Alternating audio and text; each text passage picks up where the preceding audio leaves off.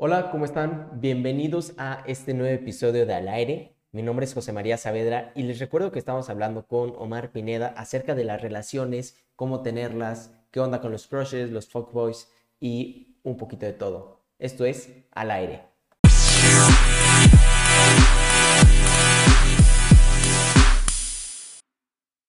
Los crushes y este, la friendzone.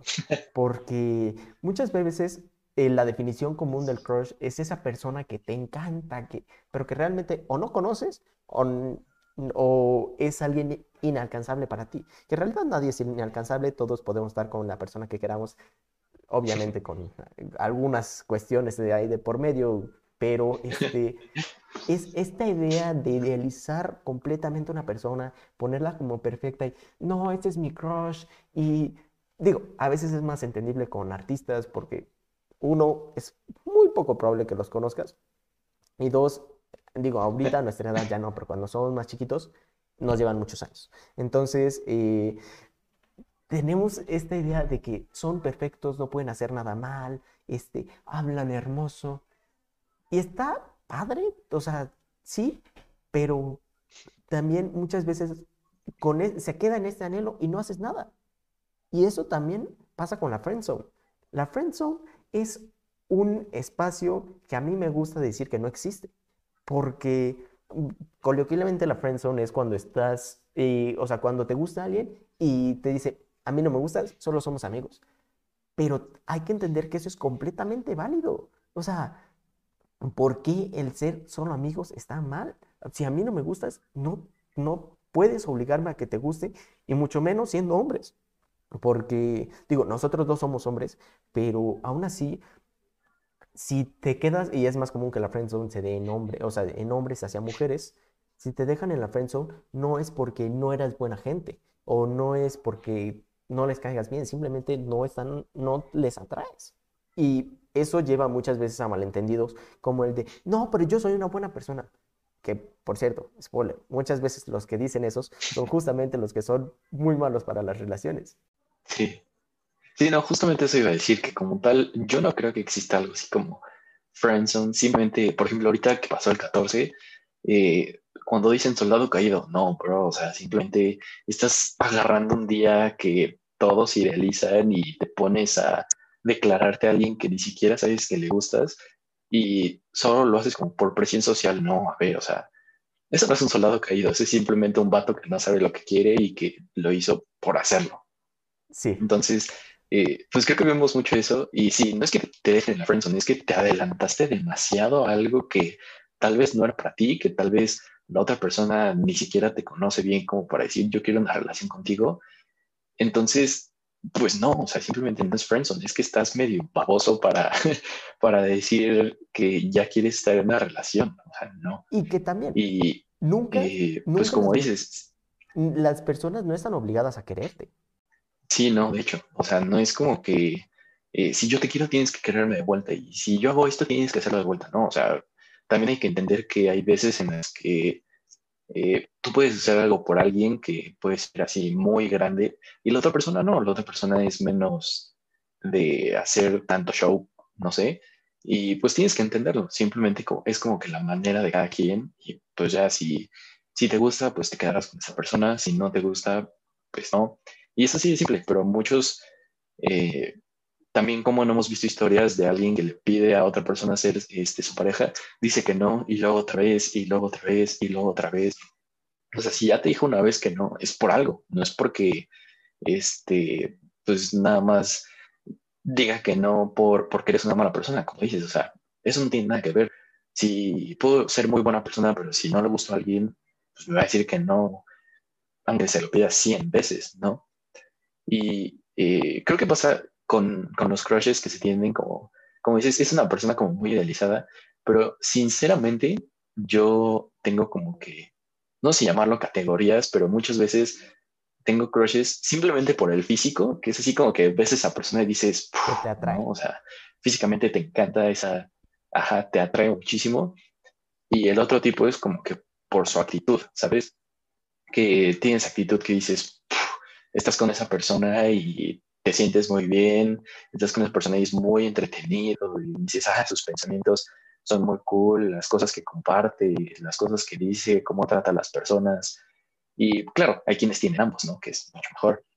Y pues sí, ese tipo de crushes también que son los, eh, por ejemplo, todo el mundo ahora está con Henry Cavill, todo el mundo ahora está con Scarlett Johansson, pues sí, dioses, totalmente. Pero que también los idealizamos completamente, no, no los conocemos, no sabemos nada de ellos. O sea, bueno, eh, claro, sabemos lo que nos enseñan fuera de las películas, porque hay que recordar que las películas no son su vida real.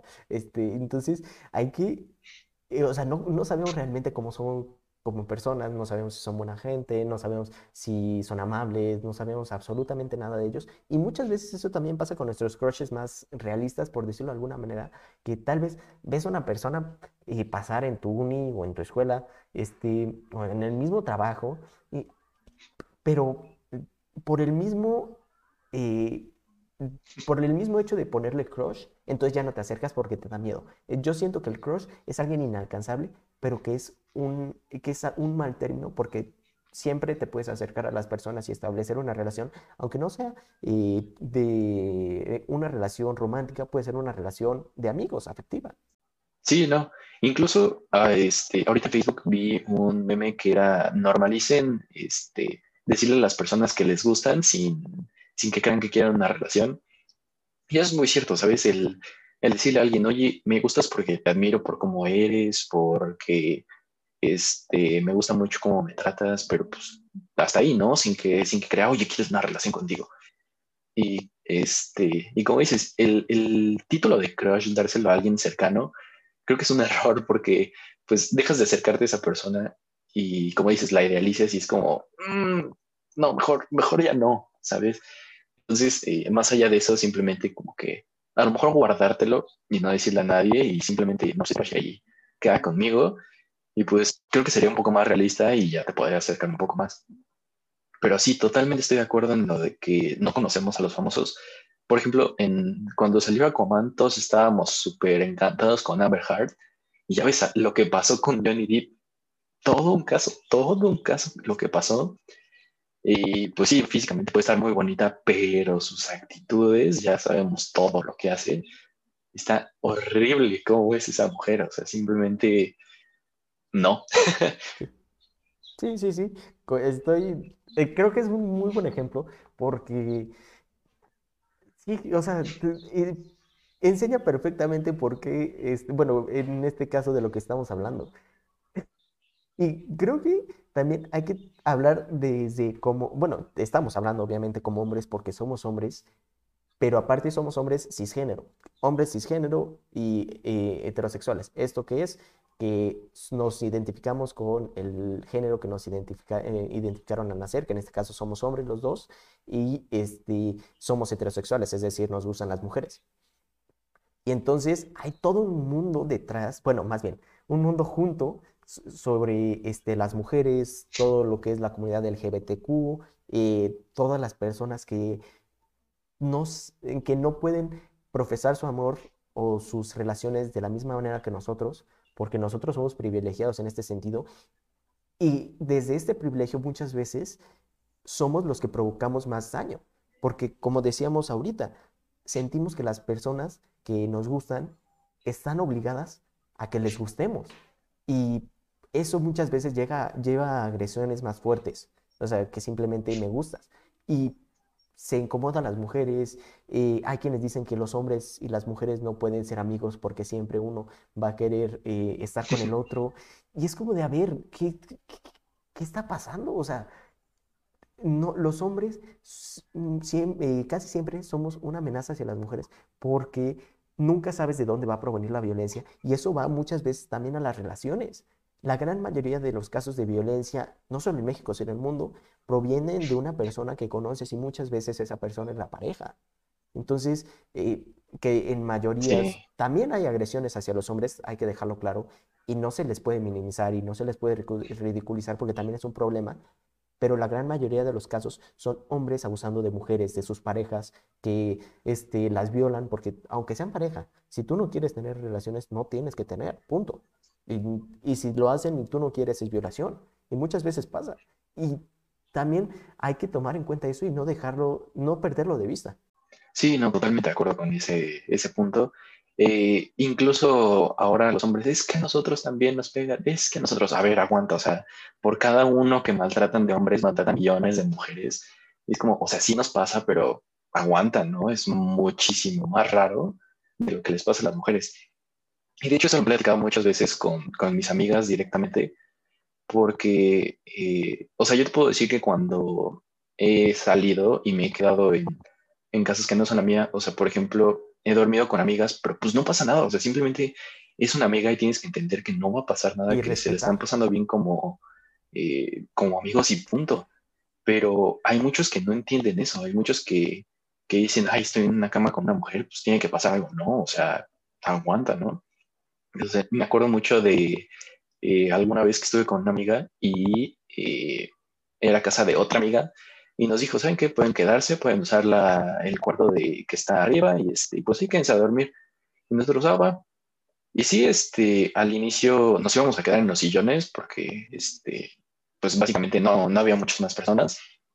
Pero pasó algo que eh, un amigo pues, en una peda vomitó y pues, no íbamos a dormir ahí con el olor. Entonces este, le dije, oye, ¿no te incomoda dormir juntos?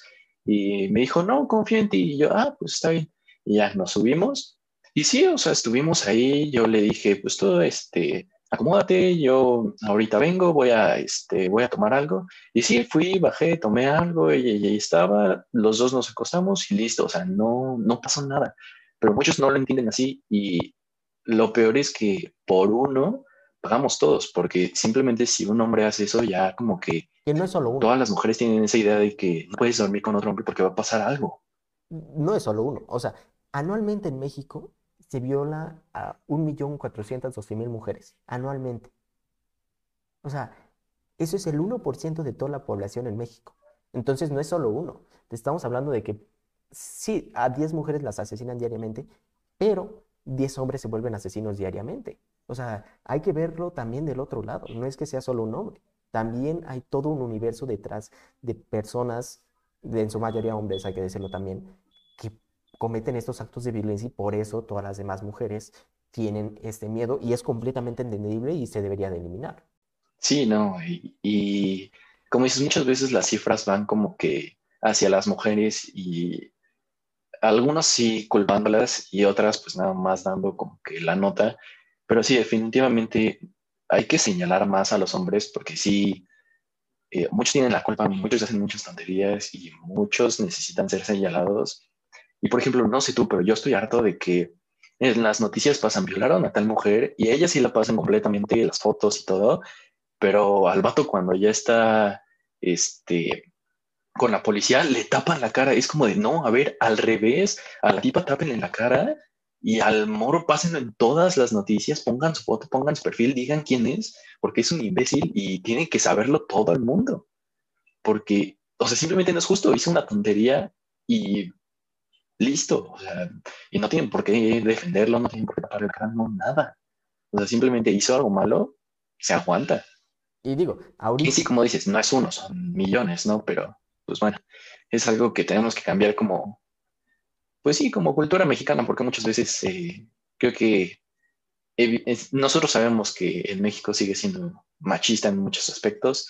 Digo, en otros no, em, ha mejorado, pero en muchos sigue siendo machista y creo que sí es algo que, que tenemos que cambiar. Digo, por ejemplo, a mí mis amigas me conocen y saben que pueden confiar totalmente en mí. Y muchas veces he estado con muchas a solas, en una cama, durmiendo, tomando, y no pasa nada porque pues yo sé que no tiene que pasar nada y que así es. Y también ellas tienen esa confianza de, de poder estar conmigo sin que vaya a pasar nada y eso es lo que debería de ser. Y no, no es como para que me den halagos, no es para que me feliciten, o sea, simplemente es lo que tengo que hacer, no es algo extra, o sea, es lo que debería, de hacer la norma, todo hombre. Y es así de simple. Exacto. Sí, sí, completamente. Y digo, ahorita no nos vamos a meter en el tema porque es un tema muy extenso, pero Félix Salgado Macedonio ahorita está como candidato a gobernador. Y independientemente del partido que sea, porque no es el único que tiene denuncias, ni, pero sigue siendo respaldado por su partido, siguen dándole las, bueno, ya le dieron la posibilidad de ser precandidato a la gubernatura y es como, a ver, tiene tres denuncias y lo peor es que esas denuncias nunca van a pasar. Una tiene desde, el desde los 90, una desde el 2000 y una en 2017. Y no se habla de, bueno, más bien, no se les da la importancia que se les debería dar. Y bueno, es un tema muy extenso que no vamos a tocar porque nos echamos otra hora. Pero, sería otra hora. Sí, pero definitivamente creo que es importante mencionarlo porque no es el único y muchas veces la violencia viene de una figura de autoridad que viene, o sea, las relaciones, este, y no solo de autoridad, de edad. Muchas veces las relaciones entre personas mucho mayores y personas menores, no, no, por poner un ejemplo y no poner tanta brecha de edad, nosotros tenemos 21, 22 años. Si uno que tiene 21 eh, años anda con una de 15 años, son 6 años de diferencia. A los 15 años no sabes nada, apenas estás empezando a bailar, ni siquiera tomas, están los 15 años, eres un niño. Y una persona de 21 años, ya ni se diga de las personas que andan entre los 18 y los 30 años, o sea, una persona de 30 con una de 18, porque también es un tema muy importante y que muchas veces, ah, pues es que la edad no importa, es solo un número, pero es muy común es, es preocupante porque se hace algo que se llama grooming, que es moldear a la persona más chica perfectamente para como lo quieres. Sí, no, y ese creo que, como dices, es un tema demasiado extenso que, que igual vale la pena hablarlo, pero sí, eh, muchas veces vemos, por ejemplo, ahora lo de los sugar daddies y creo que se toma muy, muy a ligera ese tema porque pues puede tener dinero el señor, pero nunca sabes lo que va a hacer. O sea, simplemente puede que te lleve y ya no sepamos nada de ti. Pero nunca vamos a saber eso porque pues, no le dijiste a nadie, lo tienes muy escondido y tú crees que es muy normal. Y digo, pasa tanto como a hombres como, eh, como a mujeres. Y es muy preocupante porque todos lo toman así como muy a la ligera. Y digo, sí, se puede bromear porque tampoco es como que eh, pues pase todos los días, pero pues sí es un tema que no se debería de tomar tan a la ligera.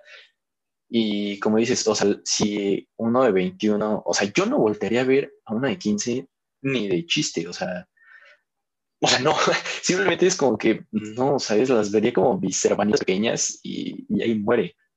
Sí. Pero, eh, por ejemplo, si, si fuera alguien de 30 con alguien de 26, pues dices, bueno, ¿no? Ya están grandecitos, ya, ya saben un poco más lo que hacen y digo, de esas edades para arriba, pues ya ya son adultos, entonces pues ya saben, saben muy, es mucho problema más bien si, si están juntos o no, pero bueno, ya están más grandes. Pero si hablamos de, de esos señores cuarentones que están con una de 18, es como, a ver, aguanta, ¿no? Ahí, ahí está pasando algo muy mal, sí. pero muy mal. Sí, definitivamente. Y es un tema que se debería de hablar más seguido, la verdad. Uh